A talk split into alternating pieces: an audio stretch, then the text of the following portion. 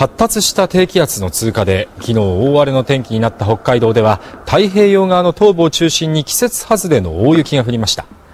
帯広の隣中札内村ではおととい夜から今朝までの降雪量が67センチに達しました。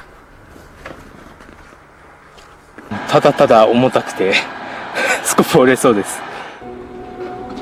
北海道内でも桜の便りが聞かれるこの時期の記録的な大雪に